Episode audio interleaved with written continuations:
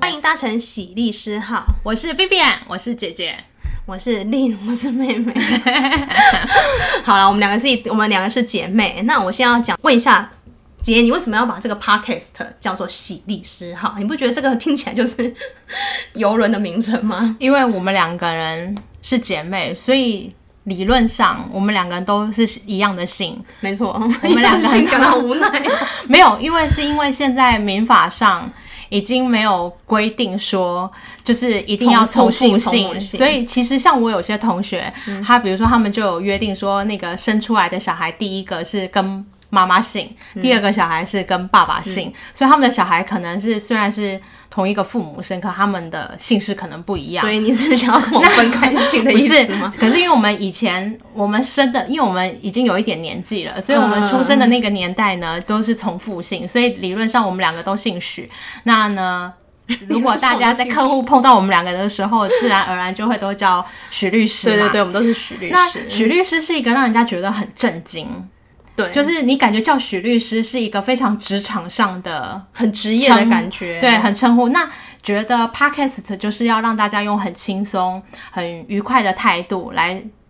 来看待这个很多一些像法律的生就像活坐实事。游轮的感觉，豪华游轮的喜力师号的意思。对，所以如果你把许律师快速的念一百遍以后，啊，然后就变席利斯，席利斯好，对，然后可是你讲喜利斯又太看感觉感觉又没有很高级，所以如果你把它稍微游轮化以包后装，你就变成喜律师好，对不对？ 然后哦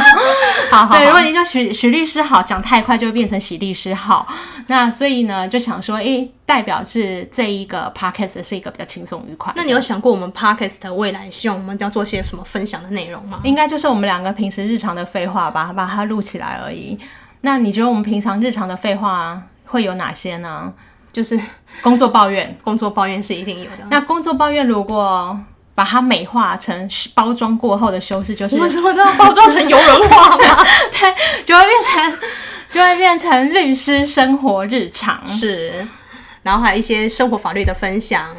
或是跟一些时事的讨论。对啊，那主要就是会希望让大家觉得法律不是一个很遥远，会有距离的感觉，嗯，然后你就会发现，其实哎、我记得我客户以前还有问过我一个问题，什么问 题？他说：“律师，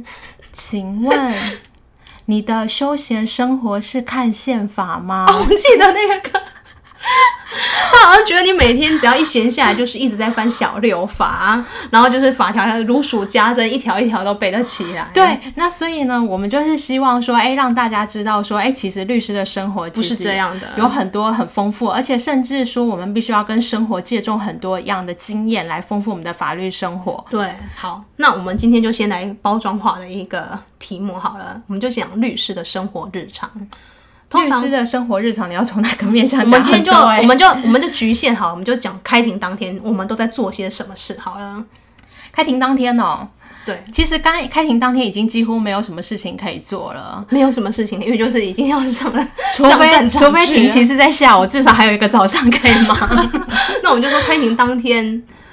的，就是你进到法院，你是你开始做什么好了？ 见到法院我会做什么？就等庭啊。等庭，哎、对，每次进法院的时候，我每次都觉得好多律师哦。我们那对，你可以告诉一下听众朋友，我们要怎么到，我们那些律师到底都在做些什么？聊天，没有哎、其实大家，其实你要开庭之前，我个人啊，我个人、嗯，就是虽然开庭当天基本上你该递的诉状都递了，对，然后呢，你几乎没有你该跟客户询问的事实，你应该也都询问过了，你就准备的就很像是要准备去演讲比赛一样 演。讲比赛，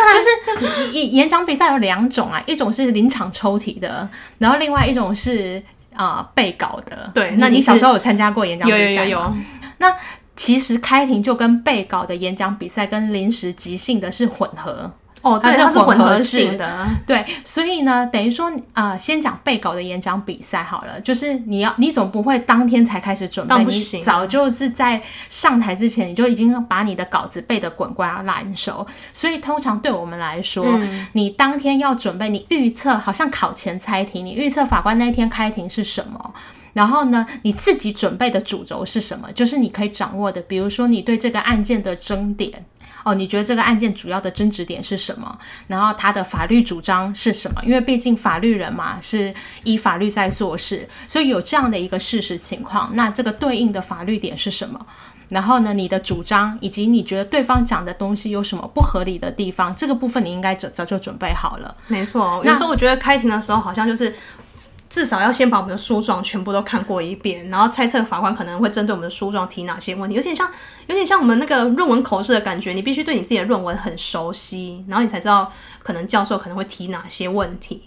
是这种感觉对，。有有有一点，其实也有点像考试，但是其实基本上都是一样。就是，那你刚才有讲到一个蛮重要，就是说，当你这些争点啊，其实你在前面一个部分，你有提到一个非常重要，就是你书状都会写，对，所以很像书状，就很像你的演讲稿。你你在开庭之前，你先把你的想的东西，先把它透过整理书状的部分写好，嗯，然后呢，再想想看说怎么样把书状写的东西很简单的在浓缩在一分钟到三分钟之内跟法官来陈述嘛。那这个是可以准备好的东西。那这个东西基本上，如果你没有开庭前准备好的话，当天就已经来不及了。啊这是第一会很点。惨可是问题是，就像呃，就像论文口试一样，老师可能你写了论文以后，老师可能会有疑问，这就跟呃写了文章，读者可能会有不一样的反应。对，也许读者觉得你很有说服力，那也许读者觉得，诶，这一点好像不是很清楚，或者是不是很了解你要做什么，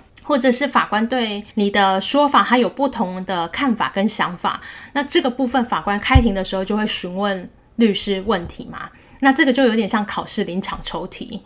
那临场说，所以我有时候遇到法官这样问啊，然后完全已经超乎书状的争点，甚至已经开花了。这有两种可能性，一种就是呢，呃，准备工作不足，比如说我平时看开庭的时候啊，嗯就是我在呃，比如说我是等庭，我前面还有庭，嗯，有一些呃律师可能嗯、呃比较常出现，比如说代庭，就代是庭帮帮别人，不这个案子不是自己的，只是他忽然有事情，然后你临时帮他对对对，出席临时那个上庭嗯场就就有求这种、这种救火队的感觉。对对，这种准备不足的情况，比如说法官就会说：“哎，那个某某律师，请问你们的呃某年某月的这个工程争执点啊，到底有没有验收？”那因为你不熟，你就会忍住，你就会卡住，傻在那对，哎，你们到底是主张是哪一条法律关系？是民法一百八十四条侵权行为的第一项，还是第一项后段，还是第二项？对对对，那你一时间之间就会傻掉，就会不知道没办法怎么样反应过来这种就是准备不足的情况。那第二种的话是，呃，你可能不晓得法官会问这个问题，比如说法官会说，诶，那你们现在当事人到底这个证这个案子到底拿到了多少钱，或者是呃他什么时候有跟对方联系？是你突然不晓得的，法官突然天外飞来一笔的，嗯，那这种是需要确认，可是你当下也想不出来答案的。这是没办法的啊。这时候，所以回答不出来并不可耻。你可以因为就真的是不知道，对，然后你就可以跟法官说：“哎，法官，这个部分呢，呃，我回去还要再跟我当事人确认，我们之后呢再呃写书状来补补充，就是补状这样子，再把法官这个问题，我们再提供一些书状的陈述，这个都是可以事后补充的。我有问题，因为我的当事人有时候会问说，哎，那我他跟我说，比如说，呃，开庭是哪一个法官？然后我通常都会安排说早一点。你可以跟大家讲说，为什么我们都要那么早到吗？我觉得找到是一件还蛮重要的事情，因为有些当事人就是属于那种要冲最后一班车那种卡住，对啊，他就说、啊、开庭当天规定的时间到就好啦。然后他想要跟我约时间，可是我那一天就是要非常早到。哦，这个其实跟每个律师不太一样。我觉得你你应该是跟我比较像，就是属于开庭前会早到的。因为对我来说，开庭前早到有一件还蛮重要的事情，第一个就是让自己的心静下来。对，而且我很怕热，律师怕好 热。 我是收心很慢的，哦就是如果我从外面匆匆忙忙进来，一上庭啊，我那个比如说我的呼吸啊，还有节奏啊，都还没有嗯抓，对上场比较容易紧张跟慌乱，因为你是心情没有静下来，所以我会提前到庭。嗯，那第二个是我很需要就是感觉一下那个。呃法庭的气氛虽然你是说很常去开庭，可是我还是要感觉到那个气氛，因为对我来说，每一次的开庭就很像是呃演员上台登场那种的，嗯粉墨登场的感对觉，对对，那你就是要让自己的心情调试到是属于可以开庭的状态。那要怎么样让自己嗯可以调试到可以开庭的状态呢？就是我习惯会早一点到，然后如果我不是第一庭的话，我比如说第三庭，我就会先去看前两庭。那在这个前两庭里面，我们就可以去浸润一下，说，哎，今天法官他通常对案件的掌握方式，他习惯问什么样的问题？那他对呃两个两造，就是原告跟被告的陈述，他对什么样的陈述是会感觉到不耐烦的？那每一个法官他都有不一样的对，我觉得个有时候性跟性格。可以观察很多。像有时候我进去开庭的时候，然后我就会发现。那个法官很讨厌讲话太快， 因为书记官打字跟不上， 他会顿时脾气很火爆。对对对那这时候我就注意说，哎、等一下我要讲话的时候，我是不是要放慢我的速度，不能不顾那个书记官在打字，然后就一直劈头就自己一个人讲自己的。那有些书有些法官是觉得你讲话很快没关系，那他等到他自己帮你整理，然后叫书记官打。有些法官的个性对是对这种对的对，所以你就会去了解说，哎，这个法官的个性是什么样？那我我觉得，如果提前早一点到庭，你就可以了解说，哎，这一个庭的开庭运作方式原来是这样。那你可以在上上场之前，你可以先做一些调整。之前有人问我说，嗯我们怎么知道法官他开庭时间要多久？那我们我们除了自己怎么怎么知道说要去看庭，然后每个开庭时间大概多久？哦，那我们先先看第一个问题，怎么样去看庭哦？因为其实先说，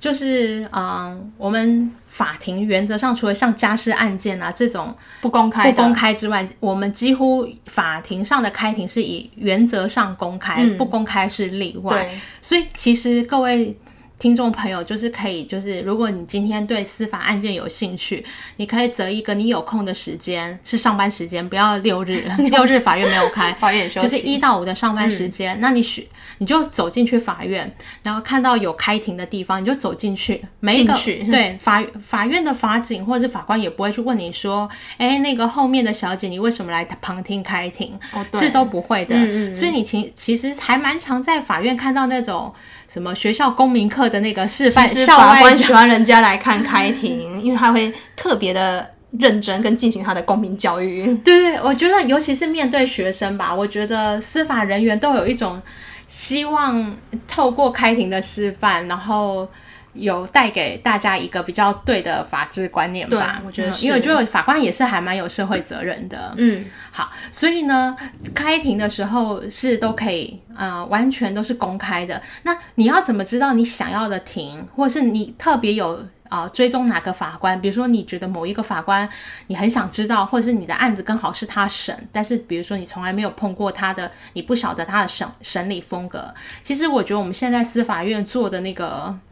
网站啊，已经有越来越亲民的方式了。那像这个什么每一股的法官开庭啊，还有每一次开什么时候开庭，嗯然后开庭开多久，那庭期表怎么定，其实在司法院的网站都是都可是以可以查得到的，都可以查得到。所以如果像我的话，假设我今天呃接到某，比如说台北地方法院好了。开庭通知。对，然后我看到这个股别还有这个对应的法官是我从来没有开过的，嗯，那我通常就会先去看，哎，这个法官是什么时候有庭？比如什么时说，候假有设庭我是，嗯、假设是十月十五号要开庭，好，那我就会想，哎，那在这个十月十五号之前。有没有其他法官开庭的时间可以让我先去看的？我通常就是安排一个上午看看看开庭，就是看他的庭。对对，我就要看他的庭。好，那所以就是会早一点去看，然后我嗯，那看了开庭以后，了解这个法官开庭的风格以外，那接下来就是轮到自己的案件，轮到自己的案件，我就会看那一天法官预留我们多少时间。其实，嗯、一般来说，开庭预留时间是十分钟、十五分钟。其实不一定啊，要看每个法官的风格。嗯，有的法官是是因为其实江湖上有个术语叫做“十个律师九个等”，大部分的人都是在庭外等开庭。那为什么会有等？其实这跟看病是一样的。你有时候不晓得听众朋友有没有一个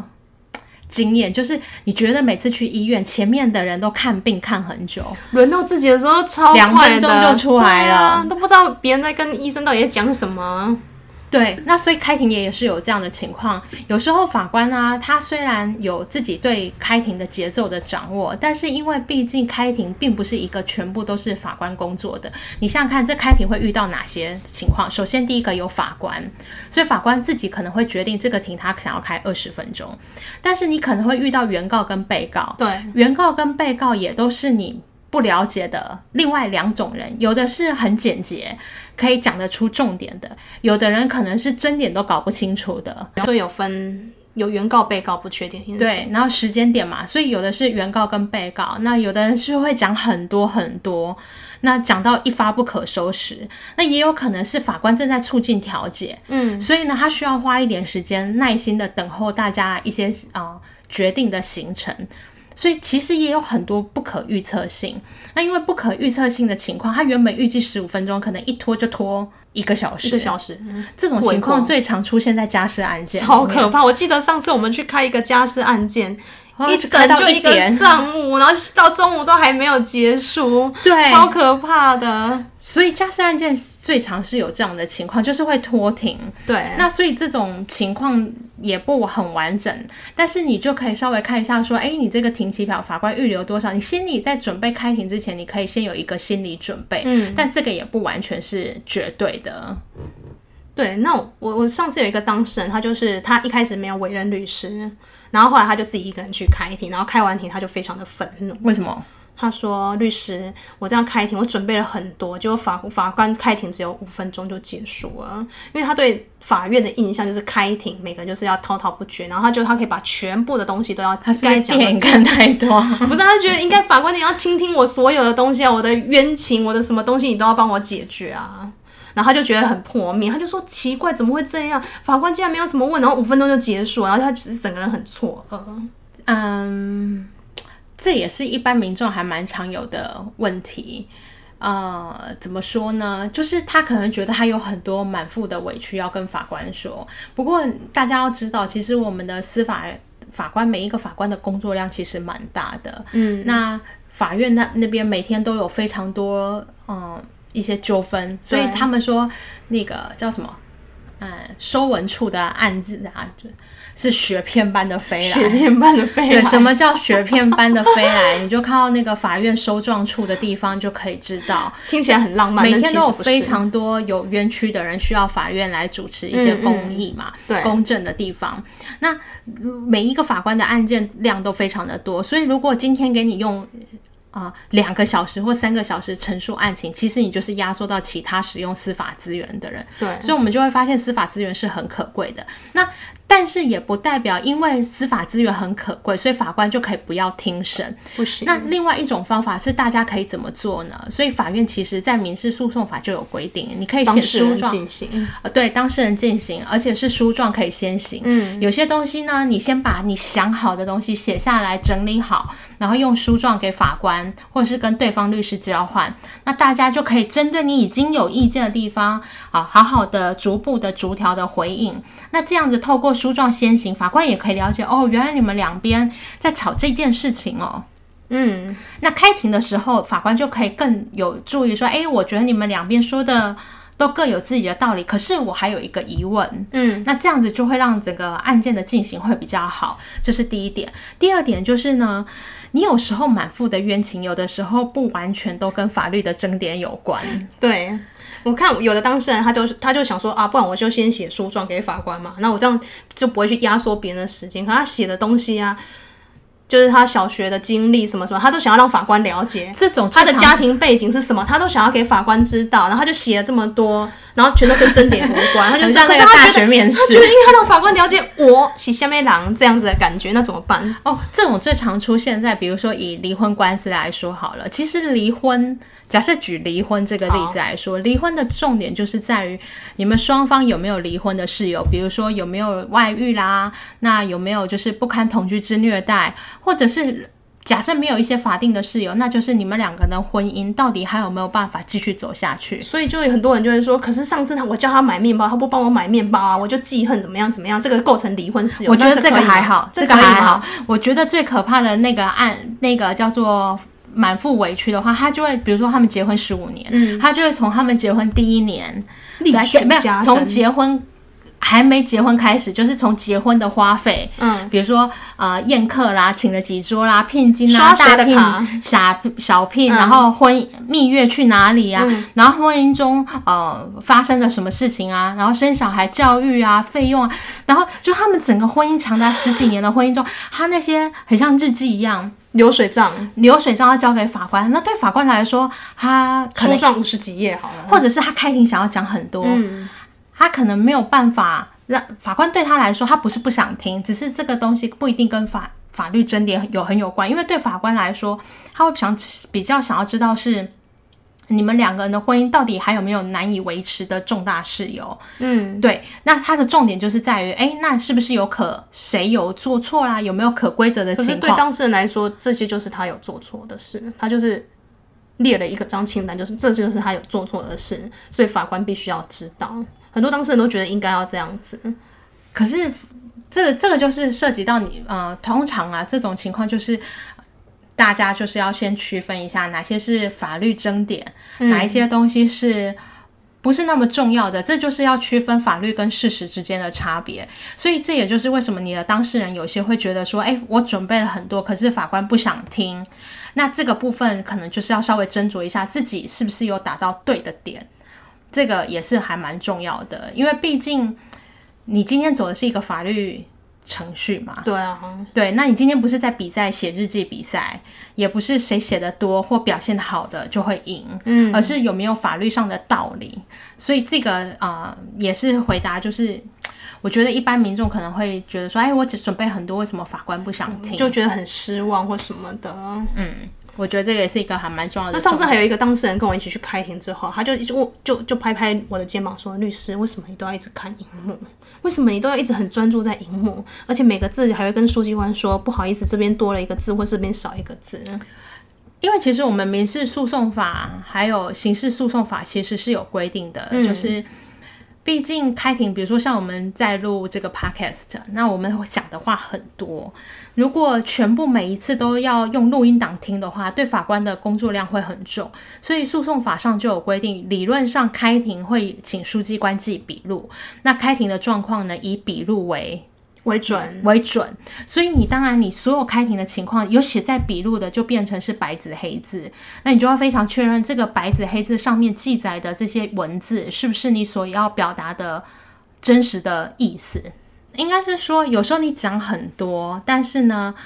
呃，除非你书状有写，不然如果没有写进去的话，你之后可能跟法官说，哎、我哪一天在庭上有讲过这句话。嗯，如果你觉得很重要的事情，比如说最重要就是我以今天当庭，就是今天，比如说，呃。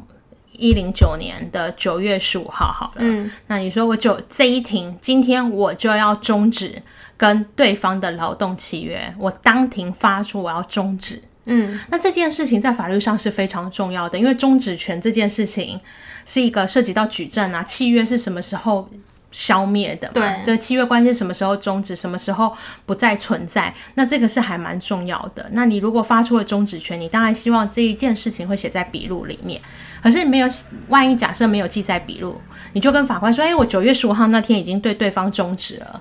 那法官翻一翻笔录，发现发现没有，有，那这这时候有可能有一种情况，就是法官可能还要再去把开庭的录音调出来，然后再去听，哎，有没有你终止的情况？如果每个案子都要这样重听，其实对司法人员的工作负担还蛮重的。对，所以法律上它就有一个措施，就说，哎，原则上你开庭的情况是用笔录记载。如果你觉得笔录的记载不完全能表达你的争议，其实我们开庭也是有这个可以申请这个录音光碟，很多人会打逐字稿，嗯，这种争执的部分也有，只是说这种情况并不是法院的常态，所以这就是为什么开庭的时候，几乎每一个律师在表达他的意见之后，嗯，他们都会非常谨慎着看着法院的荧幕，对，确认书记官打的这些呃文字是不是是我们表示的内容？是不是你表达的内容？嗯对，那这个东西也就是让自己的文字还有自己的思绪在笔录上被记载是正确的。嗯，可有当事人就直接问说：“那我可以自己带录音笔进去录哦，吗当然不行哦。法嗯院呢，其实法院的开庭都是有录音的，？”对啊，可是要申请麻烦，当事人就会说啊，不然我就自己带录音笔进去好了。呃，这个反是正法警如果没发现，我就录了。我觉得大家不要不要去冒冒这个险，因为其实开庭是不给予录音的。嗯，了解。我觉得现在是录音设备很发达的，啊的年代，可是我觉得还是要呼吁大家，千万不要冒因为这个是险。法院禁止的事情，对啊不要而且这随是便去违法的啊冒这个险。对，那你开庭的时候会一直抄笔记吗？还是你是带电脑进去？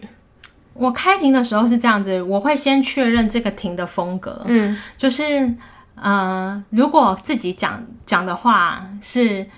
有在笔录上的嗯话，我之后就会过几天去调那个笔录下来，嗯，但是开庭还是会记笔记，因为毕竟有时候法官会交代你，他觉得你需要再补充什么样的情哦对况，对对而且我们更重要是我们每次开完庭都要跟当事人报告今天开庭的状况，开庭报告。哦对啊对，所以记笔记还是有必要的，对，我我也是习惯记笔记，可是有时候字太丑，我也有而时且候看不自懂己别记人笔写什记么跟开庭笔录会有什么不一样呢？因为其怎么实不一样自己记笔记，除了记自己讲的话、法官的小玉以及对方的答辩之外，嗯，还有很多时候是自己的法庭观察，自己的法庭观察不一定会打在笔录上。当庭那时候的气氛、感觉对或什么的，我们稍微把它写进去。可是笔录上这些东西是不会记载到的，对，比如说你可能会觉得说，哎，法官对这个呢，嗯、比如说语带语带愠怒之类的，对对就是他对对当事人的反应这样子是不满的。那我们稍微把它写在那时候，我们就永远记得开庭那时候的气氛，然后就说，哎，法官对我们这个争点的不满意之类的。对啊，因为毕竟笔录不像是剧本写法官挂号表不悦情为怒， 法官然后不悦然后回答说什么，那不或会有是这当种事人拍桌之类对的。啊、对方挂号翻白眼状，对啊不会有这个。我这有样时候的记笔状记况的确会记记下这些，因为这样看起来就是你真的就立刻回到当天的感觉。对，所以我觉得开庭记笔记对我来说啦，还蛮是重蛮要重的要的。嗯，老实讲，因为呢，我们的 podcast 的预计就是三十分钟，可是关于律师的开庭当天还要做什么，然后要做什么准备，其实真的还蛮多东西可以讲的。其实听众朋友如果听到这一集的话，那你们如果还对于律师的日常有什么好奇的，其实你们也可以来信到我们的 podcast 信箱，然后我们会参考一下，然后未来也可以考虑录制你们有兴趣的话题。好了好了，我们觉得我们今天讲完开庭的东西啊，但是其实明天你知道我们两个还是有庭嘛，没错，对所以我我们现在是不不想是不敢想这件事情，所以我们还是赶快去查庭机票，好好去准备明天的开庭。早就查好了。好啦，那听众朋友就先这样啦，好拜拜拜拜